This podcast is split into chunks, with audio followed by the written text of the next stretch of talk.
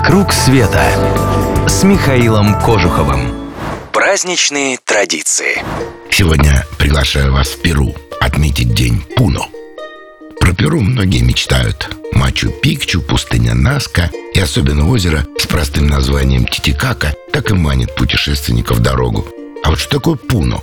Это страна, которую в некотором смысле можно назвать древним Перу. Империя инков, сердце которой некогда находилось именно на территории нынешней Перу. Это была могущественная и по меркам до Колумбовой Америки весьма развитая держава.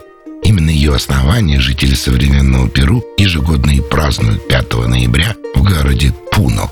На самом деле империя инков не такая уж древняя. Возникла она всего в XII веке.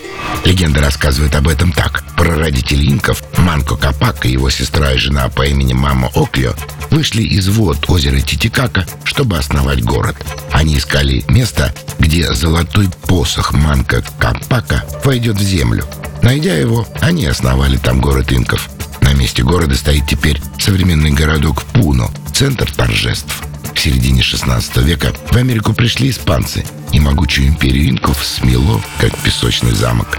Но именно от инков ведут свое происхождение многие жители Перу, поэтому для них праздник города Пуно – особый день в календаре.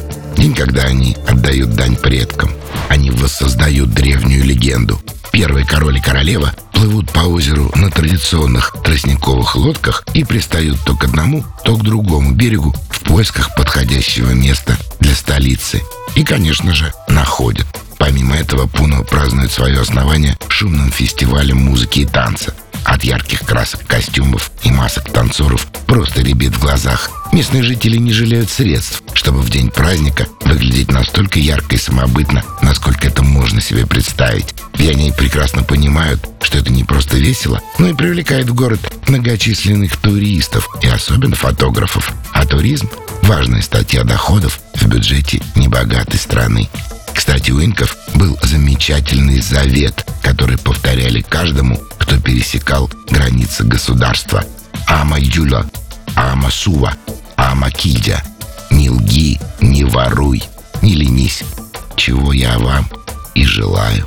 Кстати, надумаете побывать в Перу? Обращайтесь, поможем добраться и покажем там все самое интересное.